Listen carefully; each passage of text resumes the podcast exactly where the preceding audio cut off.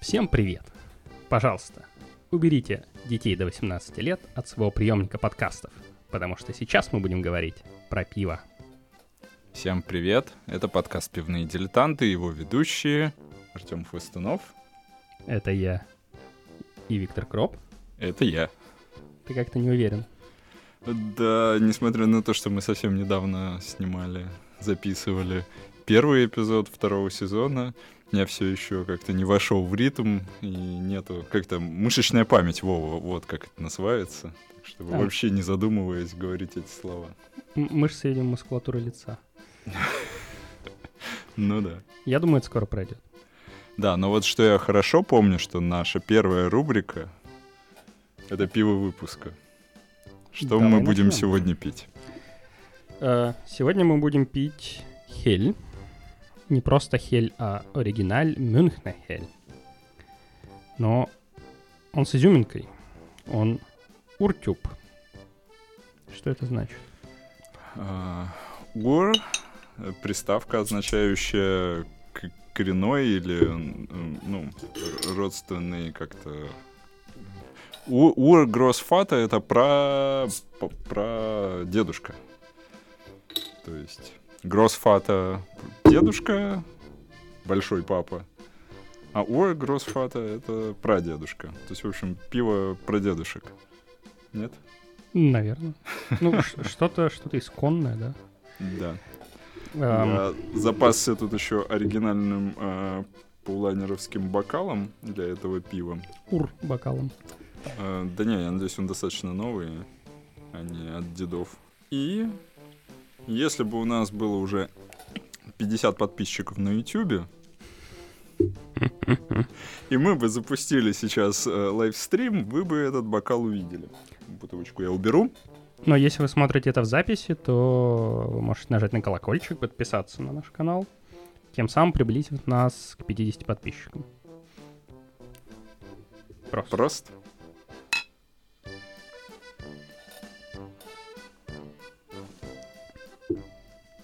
Вообще видео открывает нам новые горизонты.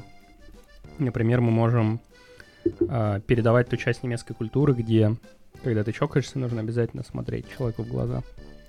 Это будет тяжело смотреть одновременно в камеру, говорить в микрофон и смотреть в глаза.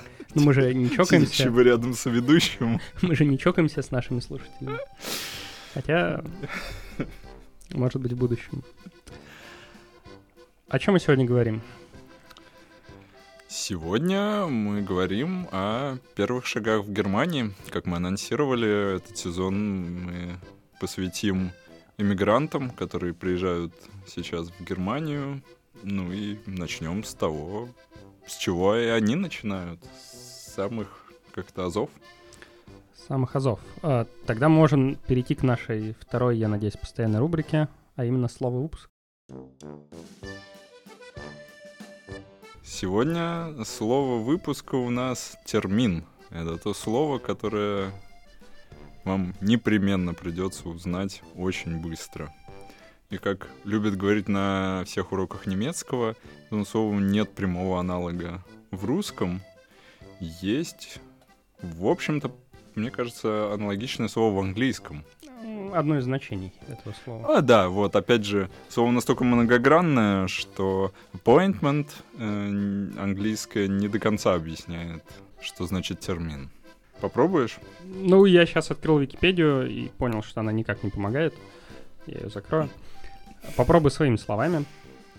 Э, термин, на самом деле, одно из тех слов, которые, даже если в Германии ты пытаешься говорить по-русски, тебе его действительно нечем заменить. Э, по сути, одновременно это и э, какой-то срок, до которого что-то должно произойти. Например, про роды говорят или спрашивают, когда у тебя термин, имея в виду, когда произойдут роды.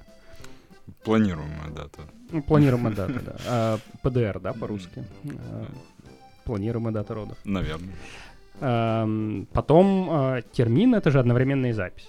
То есть говорят, у меня термин к врачу, это значит, я записался к врачу на какую-то дату, Э, классная сделать термин, что буквальный перевод э, с немецкого термин machen. М, Да. Хотя, наверное, в более таком приличном языке скорее термин, о термине договариваются, то есть термин vereinbaren. Какие еще ты знаешь значения? Можно у, не знаю, опять же, если мы про врачей говорим, можно у врачей спросить, haben Sie noch термины?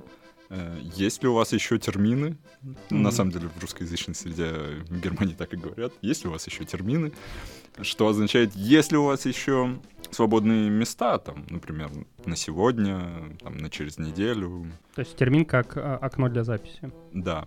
Или э, когда надо какой-то контракт завершить, э, не знаю, например, переезжаете и, и завер- э, надо отказаться от интернета на старой квартире, чтобы потом подключить его на новый через э, несколько месяцев, как это обычно бывает. От контрактов можно отказываться zum nächstmöglichen Termin, то есть к следующей, ближайшей возможной дате. Про контракты можно вообще отдельно в Германии говорить. Некоторые там, например, заключаются на год, и раньше, чем через э, год, вы отказаться от него не можете. Но запрос на отказ вы можете послать хоть в первый же день zum nächstmöglichen Termin. Ну, да. Следующая, ближайшая возможность через год, ну, ок. Окей.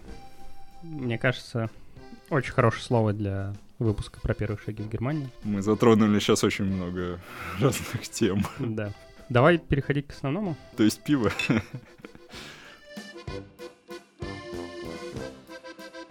Что же у нас основное? Итак, ты приехал в Германию жить. Да, давно. Представь, что ты сделал сегодня. Эм, Что, наверное, первое, чем стоит озаботиться? Мне кажется, даже как турист, когда я куда-то в новую страну приезжаю, первое де- первым, что я делаю, это покупаю сим-карту местную. Да, годный поинт. Э, Как бы ты это делал в Германии? В Германии очень многие пользуются контрактными э, тарифами на связь. То есть для этого надо пойти в салон Deutsche, ну, Telekom, который T-Mobile примерно одно и то же. Vodafone или У2 Телефоника, они сейчас объединились. Ну и попросить, и там услужливый э, консультант вам сделает контракт за, не знаю, по-моему, минимум 40 евро в месяц. э, ну и там до 100, кажется, легко. Еще вам предложат телефон купить, за что вы еще сверху надо- будете доплачивать по, не знаю, 20-30 евро в месяц. Вот, если вас такая перспектива пугает, можно пойти по припейд тарифам. Ты, решил, да, сразу начать с этого, с хардкора. Да, А, Забудьте обо всем, что вы только что слушали. Если вы испугались, это нормально. э, да. А, Не, э, на самом деле просто э, это все к тому, что связь в Германии дорогая, и даже припейд тарифы, которые дешевые, а, наверное, один из самых дешевых и удобных вариантов это пойти в Альди, крупная сеть э, относительно дешевых магазинов, э, и там прямо на кассе взять э, пакет э, стартовый с сим-картой и инструкциями по, по активации. М, э, Стоить этот стартовый пакет будет 10 евро все на счету. Вы спокойно придете, там, не знаю, в отель, в съемную квартиру, где вы живете, и через э, Wi-Fi позвоните, чтобы активировать ее. Надо будет покрутить паспортом э, перед веб-камерой, э, хоть телефона. И у вас все будет работать. Стоит самый минимальный тариф, по-моему, 7 евро в месяц. И А. да, и это тоже может казаться много. И это, кстати, забавно, потому что там не в месяц, а в 4 недели. О, кстати, да, и отлич- отличную тему придумали, ведь если так посчитать, то в среднем в году 52 недели, то есть по 4 э, недели, то есть ты 13 раз в год заплатишь, а не 12. Хотя кажется, что, ну, вроде ж в месяц. А, ну да. Ну, по большому счету, припейдные сим-карты, их можно купить в любом супермаркете, мне кажется. У всех крупных сетей есть свой виртуальный оператор. Aldi Talk, Lidl там и так далее. А у всех крупных операторов тоже есть припейд. Там Vodafone Call Я какой-нибудь. По большому счету, они, наверное, все плюс-минус одинаковые. Ну, э, там есть, э, правда, градация, то есть э, у любого оператора первым делом идут его контрактные клиенты, потом его prepaid, потом уже все виртуальные операторы, которые пользуются его сетью. Что ты имеешь? В реальности, скорее всего, вы разницы не почувствуете, вас нигде не ограничат. Но если там в каком-то, не знаю, на каком-то концерте к одной соте очень много клиентов подключится, то у них все-таки будет э, градация, кого в первую очередь будут обслуживать. Интересно, никогда про это не слушал.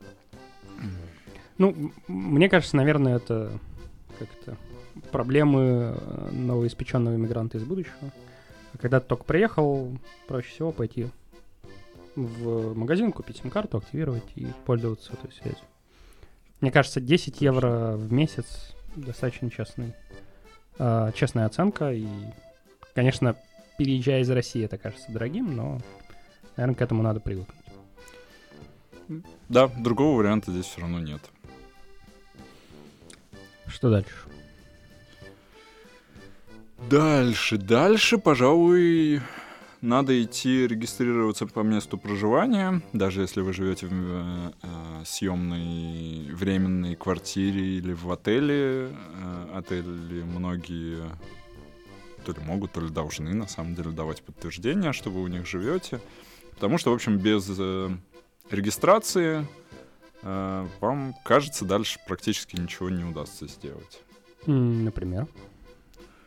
Э, Что угодно. Приехали в страну по э, визе, вам надо получить вид на жительство какой-то из его видов. Для этого нужна регистрация. Ну- Открыть счет в банке нужна регистрация.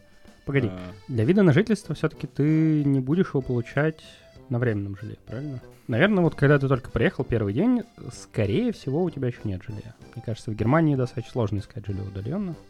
То есть у тебя какое-то временное жилье. Это правда? Я, конечно, про нынешние реалии не очень хорошо осведомлен, потому что сам приехал в Германию уже больше 11 лет назад, и немножко все тогда было по-другому. Но я точно помню, что я подавался на вид на жительство еще до того, как э, нашел квартиру и А, э, переехал в нее, и, наверное, в самом первом моем заявлении на вид на жительство был адрес отеля, в котором я тогда жил. Это возможно, но может быть проблематично. Потому что если ты в процессе найдешь новое жилье, и оно окажется в другом районе, тебе заявление придется переносить из одного Сландербихерда эм, комитета по делам иностранцев, или как он называется, в другое.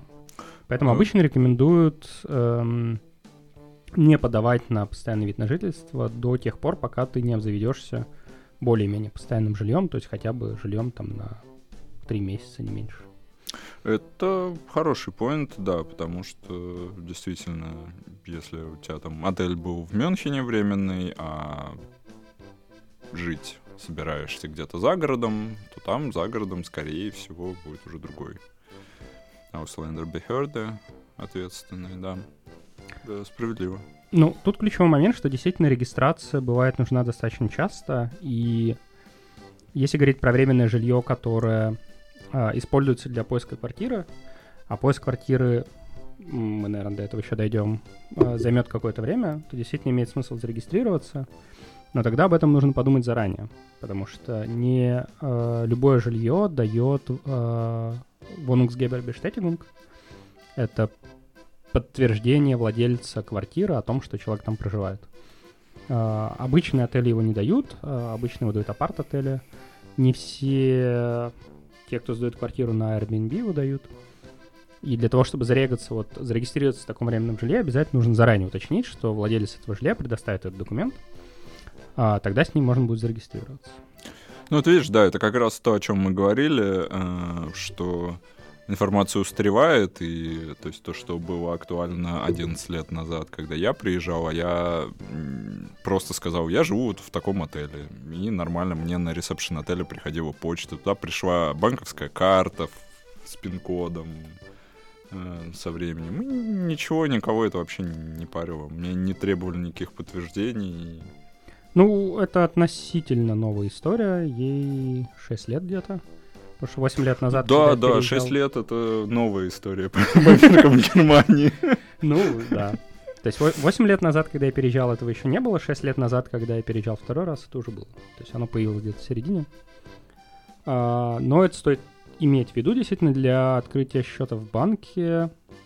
А, скорее всего, понадобится регистрация по месту жительства. Ну, тут, я Вот. думаю, практически точно, а особенно в текущей ситуации, когда эм, клиентам из России, скажем так, не то что, ну, немножко неохотно открывают счета, то есть вроде никакого э, запрета прямого на это нет, особенно как бы для людей, которые находятся здесь легально, приехали работать, у них все документы в порядке, Э, но в реальности э, есть шероховатости, видимо, просто потому что сотрудники банков, в общем, в целом не понимают, что происходит, и пытаются перестраховаться, поэтому требуют там чуть ли не вид на жительство. Сначала получите, Ну, погоди, погоди, давай, до банков мы еще дойдем.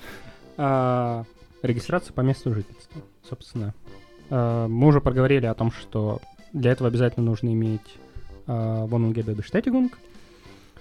А, после того, как ты его получаешь, ты идешь в ближайшее бюргербюро по данному району, а, делаешь там термин, мы теперь знаем это слово, а, Раньше когда-то можно было просто приходить это делать. э, Сейчас это работает не везде. В Мюнхене часто это не работает. Э, То есть нужно обязательно записываться. И, в общем-то, все. Нужен, э, нужно подтверждение от владельца жилья. И нужны паспорта всех членов семьи. И вот здесь, кстати, очень приятная особенность Германии. Это то, что один человек, один член семьи может делать за всю семью. То есть, чтобы зарегистрировать всю семью, не обязательно ее все туда вести. Э, Это может сделать один человек. И э, процедура занимает, не знаю, 10-15 минут, наверное. Э, Результат процедуры бумага под названием Anmeldung Bestätigung. По-моему, просто мельда бештетинг. Э, Хотя, может, это да. Кто как печатает это. Первое, смотри, первая бумага это всегда Anmeldebestetigung, потому что ты зарегистрировался. О. это подтверждение того, что ты уже зарегистрирован. Ладно. Ты его Справедливо. позже. А, собственно, и вот эта бумага, которая обычно спрашивается. То есть там те же банки, они после того, как вы подали заявление, просят подтвердить, что вы живете по этому адресу, и э, Anmeldebestetigung или Meldebestetigung э, является этого подтверждением. Хорошо, ну мы, на- собственно, перешли к банкам, да? То есть мы зарегистрировались по месту жительства, убедились, что заранее то место, где мы будем жить, нам эту бумагу предоставит. Естественно, если вы снимаете квартиру на постоянной основе, то это обязанность владельца квартиры предоставить такую бумагу, но на временном жилье это не всегда так. Мгм. Теперь мы идем в банк. Или как? Ну, я бы, наверное, пошел в банк, потому что работать э, вы, наверное, собираетесь. э, за этим, скорее всего, приехали. А куда получать э, зарплату за эту работу? Ну и вообще деньги нужны э, в текущей ситуации. Карточки российских банков в Германии просто кусок пластика. Впрочем, мы почти везде. да, с другой стороны, конечно, в этом как-то в Германии очень уважают наличку, и многие огромные суммы оплачивают наличкой, именно вот бумажными деньгами или монетками. Э, Поэтому, может быть, вы не пропадете, не знаю, все что угодно купить э, в магазине, где угодно сможете. Но все же без счета в банке, ну, никуда. Ну и плюс большинство работодателей отказываются платить зарплату по-другому, кроме как переводом на счет в банк. Вообще вопрос был с подвохом. Там был такой легкий акцент на слове «идти», потому что, на самом деле, мне кажется, банки в Германии в целом делятся на две, на два больших типа, на две группы. Настоящие банки, вроде Deutsche банка, где есть какие-то отделения, куда можно действительно прийти, хотя их во время ковида стало сильно меньше отделений. А, не банк, банки, по-моему, все остались. А, Есть а, онлайн удаленные банки, коих тоже огромное множество. Мгм. Какие тебе больше нравятся? Слушай, ну я клиент и тех, и других. У меня есть счеты в крупнее, в, в одном из крупнейших или в крупнейшем банке Коммерцбанк. А, но есть и счет там в модном банке приложений N26, который отдаленно напоминает лучшие э, российские онлайн-банки. Э, Это, видимо, вторая вещь, с которой придется Да. смириться. Здесь не только дорогая мобильная связь, но и ужасное банковское обслуживание. Э, да, ну здесь, здесь важно отметить, что это по историческим причинам. Э, Россия очень удачно в свое время перешагнула какую-то пропасть вот от сберкнижек, которыми я тоже успел попользоваться. Они до сих пор существуют. Наверное. Ну, сейчас уже даже пенсию пенсионеров заставляют на карту МИР получать, и многие идут, правда, сразу же снимают ее. И Но это... на сберкнижку. Россия быстро шагнула в какое-то современное э, банковское обслуживание, а в Германии э, вот какие-то компьютерные технологии, видимо, завезли с Фортраном и Каболом в 70-х, и с тех пор там, видимо, на этом самом Фортране и Каболе все так и работает. То есть, с одной стороны, здесь можно человеку по номеру счета уже много лет как давным-давно бесплатно, главное, важно в Германии, перевести любую сумму денег, и это работало всегда. Да, перевод шел там 2-3 дня, а если не повезет и больше. Но, тем не менее, это всегда работало. Ну, в смысле, всегда, там, не знаю, 20-30 лет назад уже точно работало. А, но вот таких модных вещей, как там перевести по номеру телефона, их э, долго не было, и сейчас они не э, кроссбанково работают, э, а только там в рамках одного банка, скорее всего, ты можешь быстрый перевод такой сделать, если ну, ты точно знаешь, что... Кстати, на самом деле это тоже не совсем правда. То есть сейчас даже между банками обычно э, переводы в течение там часа доходят. А, они ввели мгновенные да. переводы где-то год назад, а, и дальше это на усмотрение банка, они хотят брать за это деньги или нет. То есть ну, там, вот... у N26 есть опция там 50 центов заплатить. У Коммерцбанка полтора евро, например, да. за мгновенный перевод. А, а сколько там, 7, 7 или 8 лет назад мне однажды надо было сделать такой перевод, я заплатил 7 евро. Угу. Эм, по большому счету, мне кажется, в Германии разница между э, онлайн и офлайн банком принципиально нет.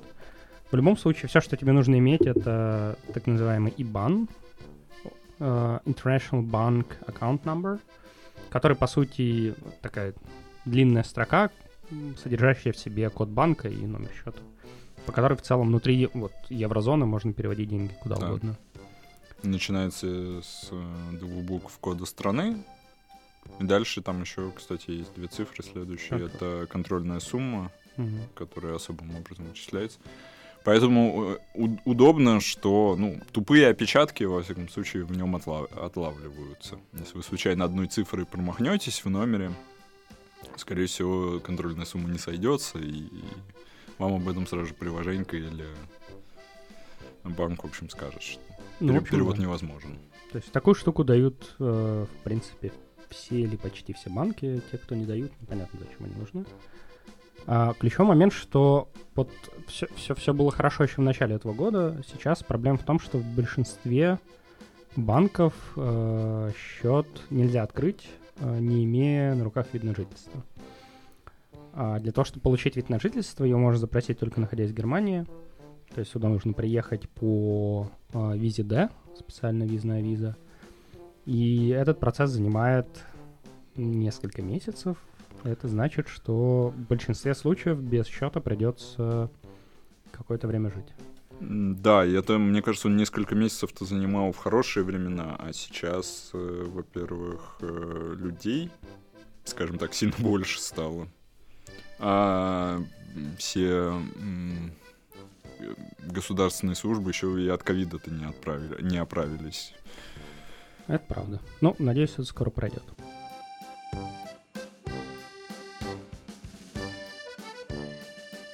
Сим-карту получили, счет открыли, перед этим зарегистрировались по месту. Mm-hmm. Можно начинать искать квартиру. Я бы еще сразу же бы сделал страховку.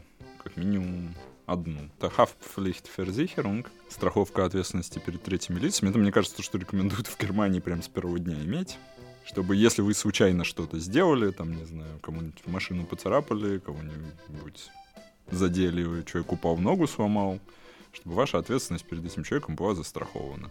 Ну что здесь, здесь Германия, здесь просто так не отделаетесь. Ну, по большому счету, это как э, в России ОСАГО на машины, только это ОСАГО на твои действия. Ну да, но только ОСАГО, она обязательная. Без нее никуда нельзя. Здесь такая же тоже есть на машины, о чем мы в отдельном выпуске, видимо, поговорим. А это, в общем-то, добровольная страховка. Но стоит она обычно реально копейки, там за, по-моему, 5 евро в месяц на семью можно адекватно застраховать там с покрытием миллион евро, что, скорее всего, на, на большинство случаев хватит. Ну, на самом деле, это прикольная штука, потому что, по большому счету, так как большинство людей ее имеют, э, ты всегда знаешь, что если кто-то тебе что-то сделает, они... В общем, не надо париться, страховка возместит, и то же самое с тобой. Если ты, не дай бог, что-то сломаешь, поцарапаешь и так далее. Mm-hmm. Достаточно прикольно. Есть э, э, другие страховки, которые можно, полезно иметь, например... Э, мы сейчас обязательно поговорим про съем квартиры, и скорее всего сейчас практически все э, арендодатели требуют еще страховку имущества заключать на эту квартиру, что там, если по вашей вине, не знаю, э, ну или не по вашей вине, я, то кстати, есть там, не знаю, не... пожар случится, чтобы отремонтировать эту квартиру. А, я насчет этого не уверен. Во-первых, я не уверен, что это легально. А, они не могут тебя требовать заключить страховку. Они сами могут заключить страховку.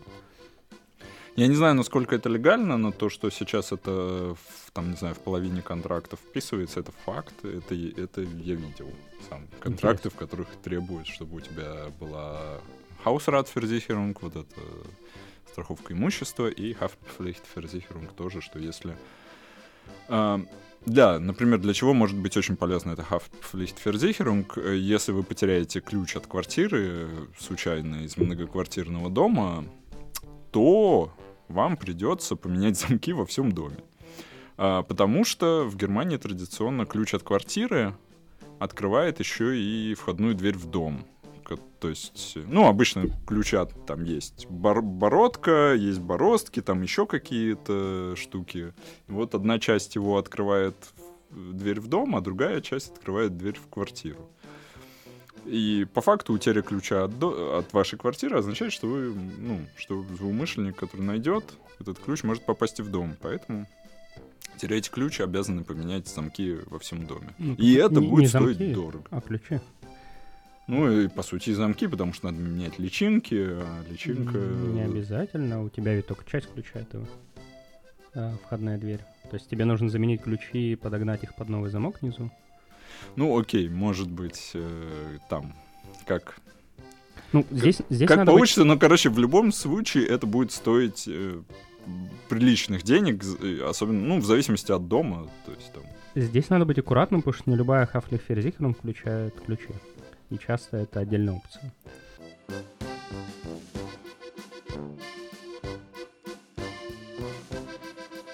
Ладно, пойдем квартиру искать. Пойдем. Далеко ходить не надо. Открываем на, в браузере Immobilien Scout 24.de, и кажется, это главный или единственный уже сайт. Не, ну не единственный. И Имовель достаточно неплох. Он менее распространен, но там тоже бывают интересные mm. предложения. Э, ну, наверное, если вот только переехал, мобилен скаут будет достаточно. Так-то прошаристые люди даже на eBay Kleinanzeigen квартиры ищут. И даже находят.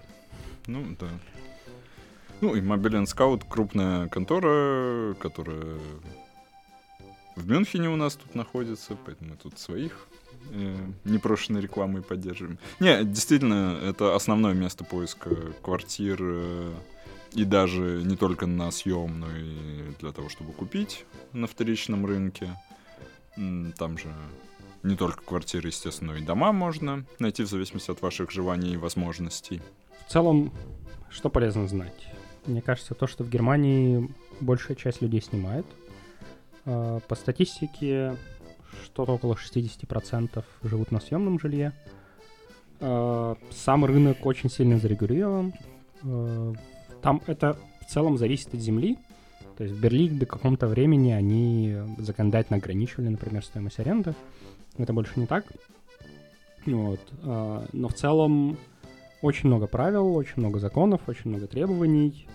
А, и обычно здесь э, достаточно мало подвохов. То есть все прописано в контракте, контракт выполняется, на выполнение контракта можно настаивать. Для этого есть э, разные способы. Полезно, наверное, знать, что в большинстве случаев для долгосрочной аренды вначале нужно ввести зал, э, внести залог. Кауцион. Кауцион, да, по-немецки. Чаще всего он составляет три арендных платы. Которые кладутся на специальный счет в банке. Э, э, арендодатель не имеет, в общем случае, просто так к нему доступа, не может просто так эти деньги взять. На этот счет начисляются проценты. Очень маленькие, конечно, но все-таки начисляются. Э, Ну, ты, наверное, рассказываешь, как это должно быть или хотелось бы быть, чтобы оно было. Так-то, на самом деле, обязательства класть их на счет нету. Вот. Да? Ну, ладно. Ну, в теории ты кауцион в том числе можешь и наличкой отдать. Там, на самом деле, есть разные очень хитрые способы. Э, то есть кауцион можно просто перевести полной суммы, его можно разбить на несколько платежей. Можно договориться о том, что кауцион э, переводится не арендодателю, а как раз создает специальный счет, который недоступен ни арендодателю, ни тому, кто снимает квартиру.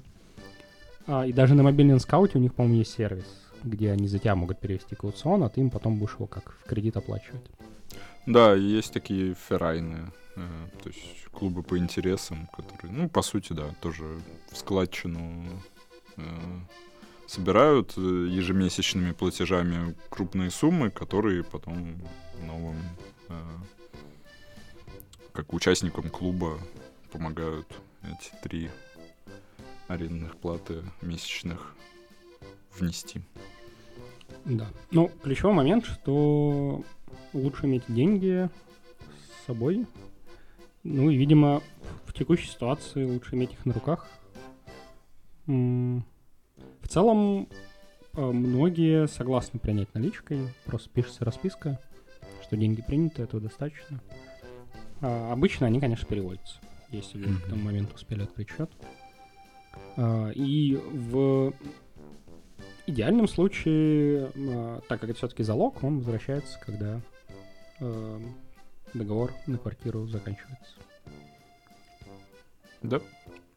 А когда он заканчивается? Хороший вопрос. Вообще в Германии достаточно специфичный рынок в том плане, что немцы в среднем оптимизируют не на стоимость аренды, а на время аренды. То есть э, им бы хотелось сдавать тебе как можно дольше, чтобы было как можно меньше движухи. И из-за этого здесь очень распространены неограниченные контракты. А, но при этом иногда бывают забавные ситуации, когда дают неограниченный контракт, э, но там прописано, что его нельзя расторгнуть э, в течение, например, трех лет. То есть там такой пункт о том, что стороны отказываются от права расторжения контракта на, на первые три года. А, собственно, сделан для того, чтобы люди как раз не съезжали. Несмотря на то, что в целом, по крайней мере, в Мюнхене рынок аренды растет очень быстро, и если человек съезжает, то через год можно будет получить больше денег. В среднем немцы предпочитают больше стабильность, мне кажется. Да, но при этом, чтобы не проигрывать в деньгах, сейчас все популярнее стало внесение в контракты а, либо индекс э, МИТа, либо штафель МИТа, то есть либо индексированные арендные платы, либо м, ступенчатые э, арендные платы. Не вдаваясь в детали, в общем, заранее в контракте прописывают возможность повышения этой арендной платы либо на конкретные величины, там через 2, 4 и так далее лет, либо в зависимости от э, рынка, от инфляции, ну, в общем, индексировано как-то по каким-то величинам. А, Я, опять же, я сам так снимал, и сейчас слышу, что многие так э, снимают. Ну, кажется, что тут с этим ничего не поделать, да, арендная плата будет расти, даже если вы живете в одной и той же квартире, ничего ни- никуда не переезжаете. Но мне кажется, здесь ключевой момент, что все-таки там рост. Обычно это проценты, 1-2% годовых. Ну, Он, кажется, ограничен все-таки по закону, да. На плюс 10 или плюс 50 процентов точно не могут э, вдруг поднять. Но он будет. А, Последние лет 10, наверное, он все-таки был ниже рынка в среднем. э, любой такой рост. Э, но все же. А, помимо неограниченных контрактов есть еще срочные контракты. И основной подвох срочных контрактов в том, что э, зачастую их очень сложно разорвать.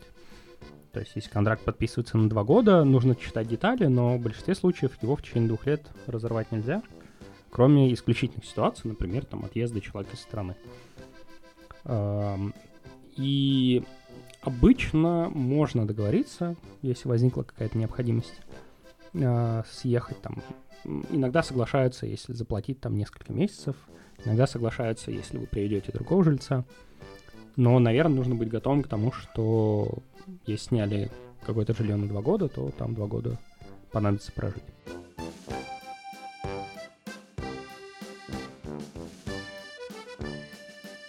Ну что, квартиру сняли? Теперь-то уж точно пора подаваться на вид на жительство. Да, давно пора, я бы сказал. Ну, давно-не давно, но, например, здесь в Мюнхене э, частая ситуация, когда ты приехал, ты проживаешь в Мюнхене, но жилье нашел, э, например, в области.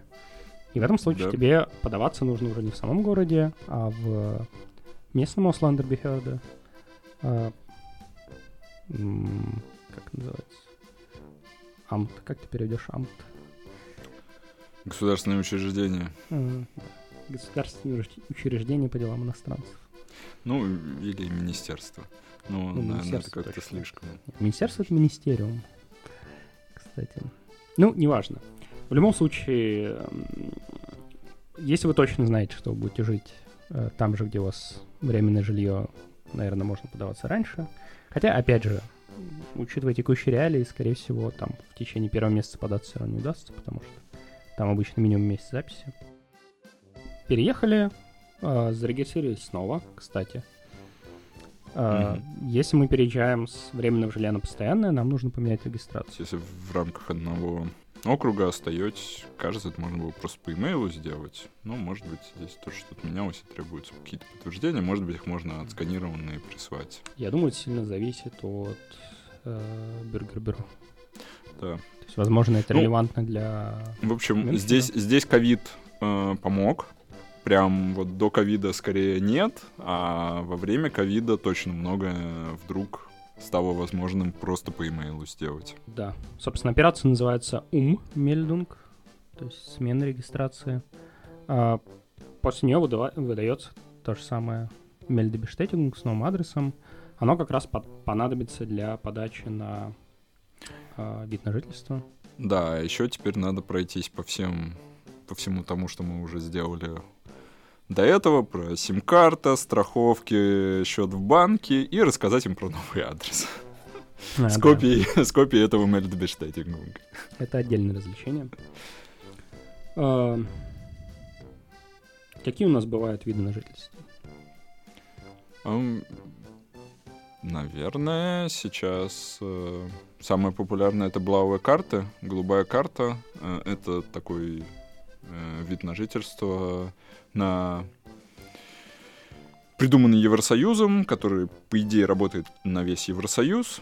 Можно приехать в одну страну, получить его там, поработать, и, в общем-то, с этой же блауой карты, голубой карты поехать в любую другую страну Евросоюза и не проходить там долгую бюрократию э, и продолжить работать там, если вдруг захочется. Такое.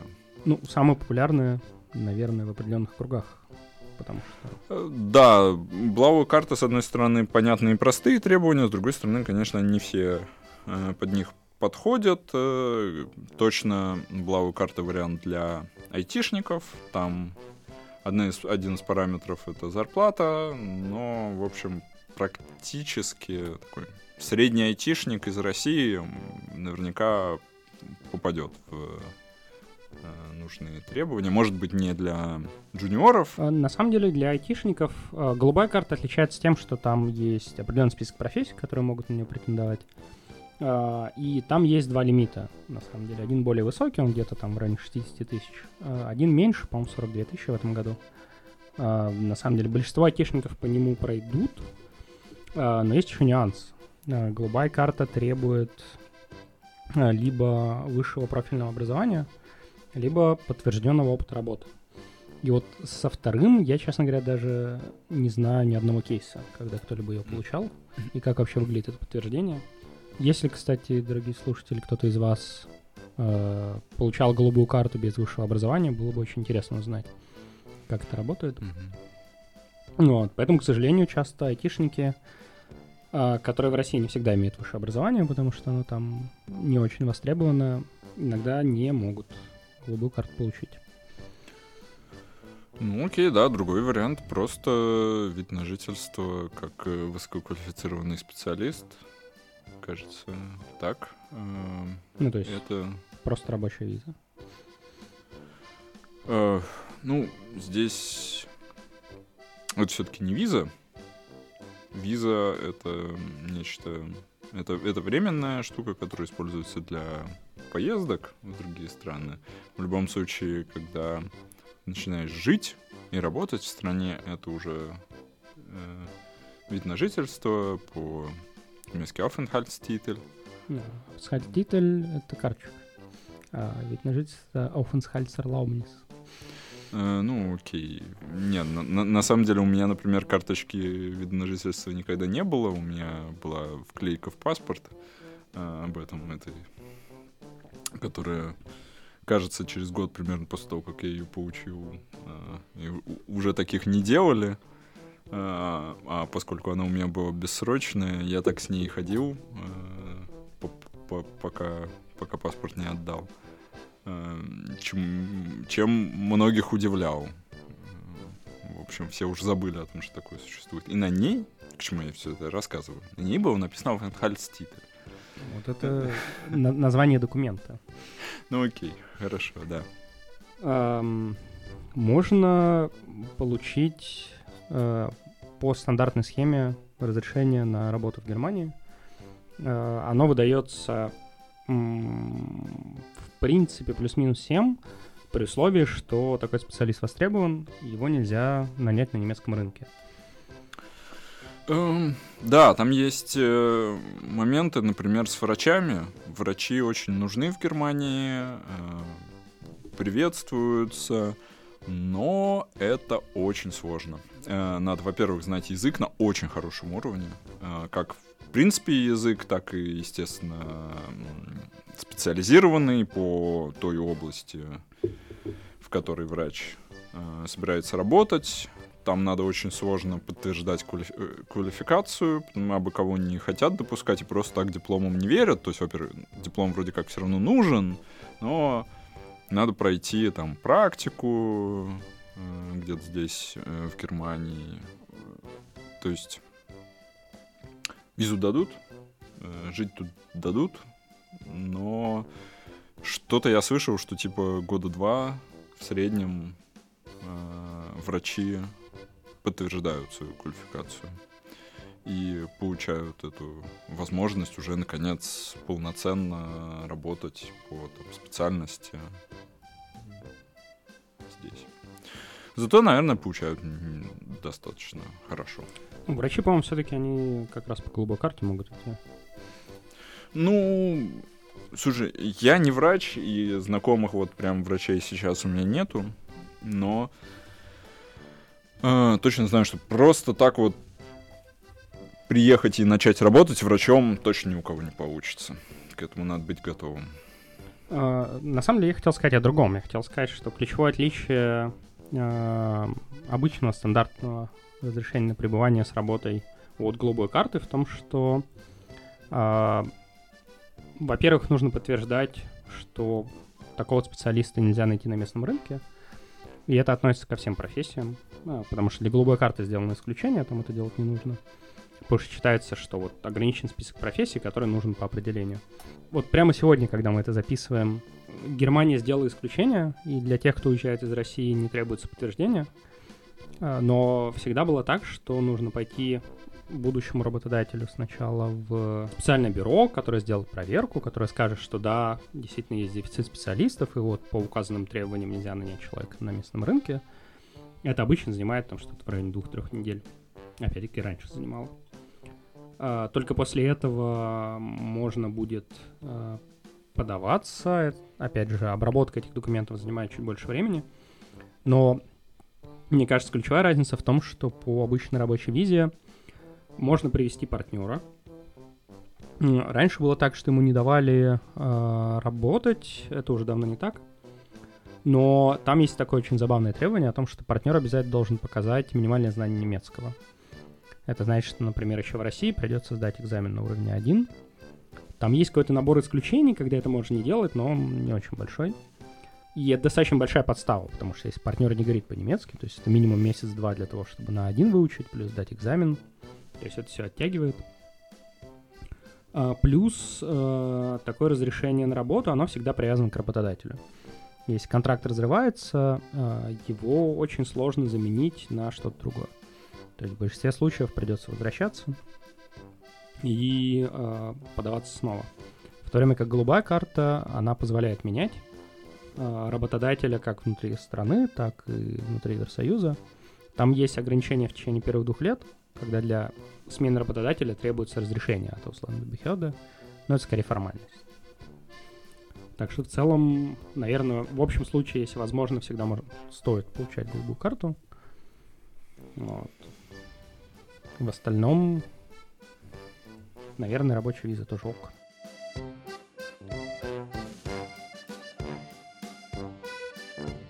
Ладно, наверное, с э, визами и видами на жительство в целом как-то понятно.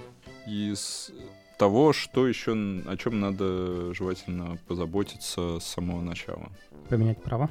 Водительские. Да, справедливо, опять же, поскольку большие очереди везде, э, то это стоит этим об этом задуматься сразу. Сколько Ведь по можно... российским правам можно только полгода водить в Германии. Том можно будет водить в, другой, в других странах, например, Евросоюза, но в Германии уже нельзя будет, если там постоянное место жительства.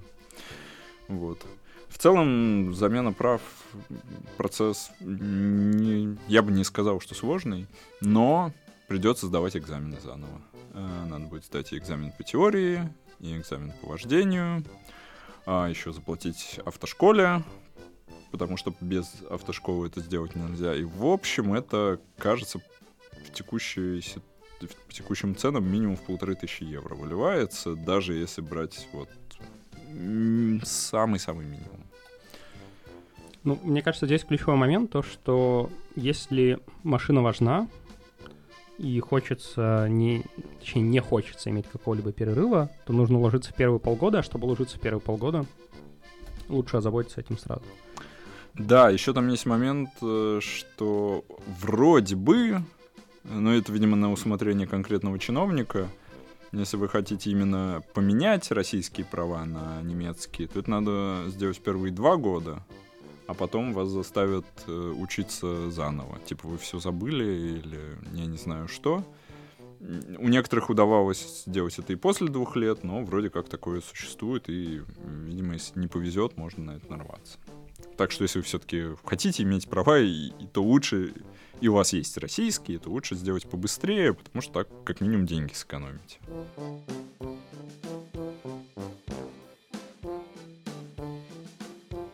Кажется, для первых шагов в Германии да, мы уже, кажется, на месяц. Ну или как минимум до нашего следующего выпуска надавали советов. Я бы сказал, может, и на два. На тему советов. Наша следующая, надеюсь, постоянная рубрика «Советы иммигрантам». Какой бы ты дал совет человеку, который только что приехал в Германию и понятия не имеет, как здесь все работает? Всегда иметь одно евровую или двухевровую монетку в кармане. И 50 центов. Ну, можно просто несколько. Ну, в общем, да, какую, какую-нибудь из этих монеток иметь. Ну, я всегда ношу три. Потому что, например, если взять тележки в супермаркете, они бывают универсальные, а бывает, что вот она принимает только 50 центов, и все. Крутись как хочешь. А по поводу тележек в супермаркете, я уже, поскольку местный, у меня есть специальная монетка от, э, ну, в данном случае у меня от Реви э, магазина, то есть которая по формату как монетка, кажется, 50 центов. А оно просто металлическое, которое я в эти тележки засовываю, чтобы их брать. Проблема этой монетки в том, что ты не сможешь, например, заплатить за парковку этой монеткой. А да, но если ты, если ты сама заплатишь 50 центами за парковку, то как, как ты потом ее в тележку в супермаркете засунешь? Да, вот такая жизнь Германии. Да.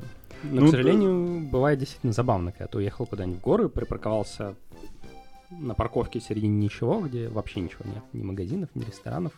Она внезапно платная и внезапно принимает только монеты. Да, иногда бывает этих монет, на, не знаю, на 10 евро набрать. Ну, это совсем дико.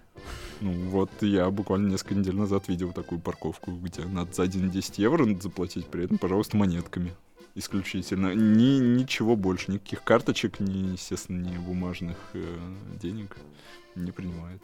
Часто еще бывает, что в трамваях, например, стоят автоматы, которые продают билеты, но только за монеты. Ну, я за другие города Германии не скажу, но в Мюнхене, кажется, уже везде заменили автоматы, и, пере... и теперь там новые везде стоят, которые и не только монетки, но и бумажные деньги принимают, и, естественно, карточки, которые, ну, если повезет, у вас уже будет карточка. Прогресс есть и в Германии. Да. Но, да, в целом, еще раз, видимо, здесь стоит повторить, что немцы любят наличку, у всех немцев наличка всегда есть, и где, кое-где только наличкой можно заплатить. Хотя здесь, опять же, ковид помог. Реально, во время ковида все вдруг такие, ой, мы минимизируем контакты, и вдруг все как-то научились э, пользоваться бесконтактными средствами оплаты, типа по карточке. В смысле, не, не передавать деньги из рук в руки. Мне, кстати, тоже попала статистика, что, по-моему, тоже около внезапно 60% сейчас операции проводятся по карте. Что в целом не рекорд, конечно, но по сравнению с тем, что было лет пять назад, очень даже неплохо. Мы анонсировали в прошлом выпуске еще одну постоянную рубрику «Вопросы слушателей». А, и сегодня у нас вопрос от Елены. Давай его запущу. В Германии есть практика подписывать парковочные места, особенно если парковка частично общественная. Это абсолютно логично.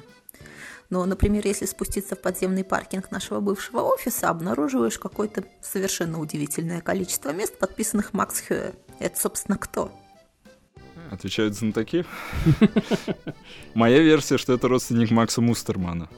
Макс Мустерман, да, известен в Германии. Э, ладно, я, я сейчас не отвечу на вопрос, кто такой Макс Хёй, но Макс Мустерман, э, известный чувак, это примерно тот же, кто и Джон Доу в Америке. Это такое вымышленное имя, которое везде используется.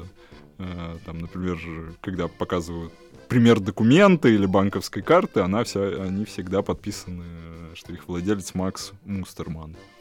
Или Эрика Мустерман. Не знаю, почему жена Макса Эрика, или они, может, брат и сестра, или вообще просто однофамильцы, но... При этом Эрику я даже в, гла- э, в лицо знаю, вот э, одна и та же фотография везде используется. Э, не знаю, узнают ли эту женщину на улице, не зовут ли ее в реальной жизни Эрика. А вот у Макса Мустермана, кстати, нету такого образа. Но все-таки, кто такой Макс Хё? Погоди, так а почему именно такая фамилия? А, Мустер э, по-немецки это пример. Поэтому Мустерман э, это человек-пример. Человек-пример. Человек-пример для всех, для подражания. Да.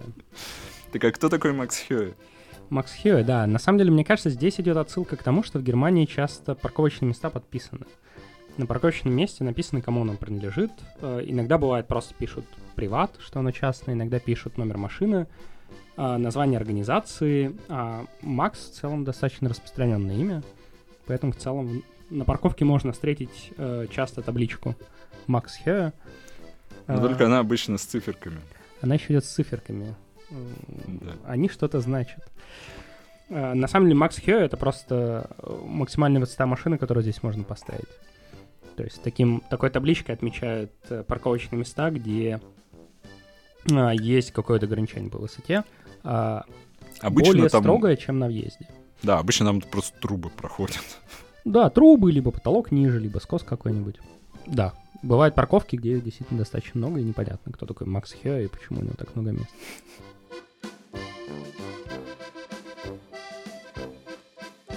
Что ты скажешь про наше сегодняшнее пиво? Честно, я в замешательстве, потому что я вот сейчас буквально открываю э, рейтинг, но я ничего особенного, особенно процовского в этом Хелесе не почувствовал. По-моему, абсолютно обычный, абсолютно классический Хелес. Не знаю, три с половиной. Обычное хорошее пиво, неплохое, не выдающееся. Может быть, чуточку крепче, чем обычно. Сколько здесь оборотов? Вот, 5,5. вот я про это как раз хотел сказать. Он точно крепче, у него точно какой-то более такой выраженный вкус. Мои три с половиной. Давай сейчас отмечу, и мы посмотрим, сколько дают. 3,35. Оценили это пиво 4,2%, а, 4,2 тысячи людей. Не супер много для поллайнера, но оно и правда м, региональное. Кстати, тут написано, что стиль лагер Дортмундер. Экспортная. Не поверю, что мюнхенский паулайнер какое-то дортмундское пиво делает. Вот она, глобализация. Что ты скажешь? В общем, пиво ок. Я бы еще взял. Я это пиво еще не пил, хотя мне кажется, что пил. Наверное, просто не отмечал. А, не, пил. Окей, я значит, 4 что, я, значит, что-то не 2020. то в антап нашел, сейчас, сейчас надо исправить. Значит, пил. Да, мы тут часто Августинер, как такой стандарт Хелеса, вспоминаем. А я, на самом деле, пулайнер Хелес тоже люблю. Обычно, конечно, пью просто обычный Хелес, э, а не вот этот мю- мюнхенский, пр- проотцовский. А, ну, он тоже прикольный. У меня вот даже бокал есть. Когда-то как раз в комплекте с ящиком пива бокал это в подарок был. Люблю паулайнер. С тех пор. С тех- Да нет, и раньше любил. Не знаю, у меня он ассоциируется с Вайсбиром. Да, это, э, это точно, но вот на удивление из э, мюнхенских хелесов августинеры паулайнеры для меня норм. Вот что-то никакой там хакер пшош, паттон и так далее. Не, не это. Не люблю. Гизингер недавно появившийся. Ну, так, пробовал. Ничего. А так, да. Ну, паулайнер просто люблю. Ну и на этом на сегодня все. Обязательно заходите на наш YouTube канал, кликните на колокольчик, э, на кнопку подписаться, чтобы не пропустить запись следующего эпизода. Также подписывайтесь на наш подкаст в Apple Podcasts, Google Podcasts, Spotify и везде, где вы слушаете подкасты. Обсудить этот выпуск можно будет в Телеграме, и все ссылки, конечно же, будут в описании. А с вами были пивные дилетанты Артем Хвостунов. И Виктор Кроп. Девус. Сервус. Чус. Thank you.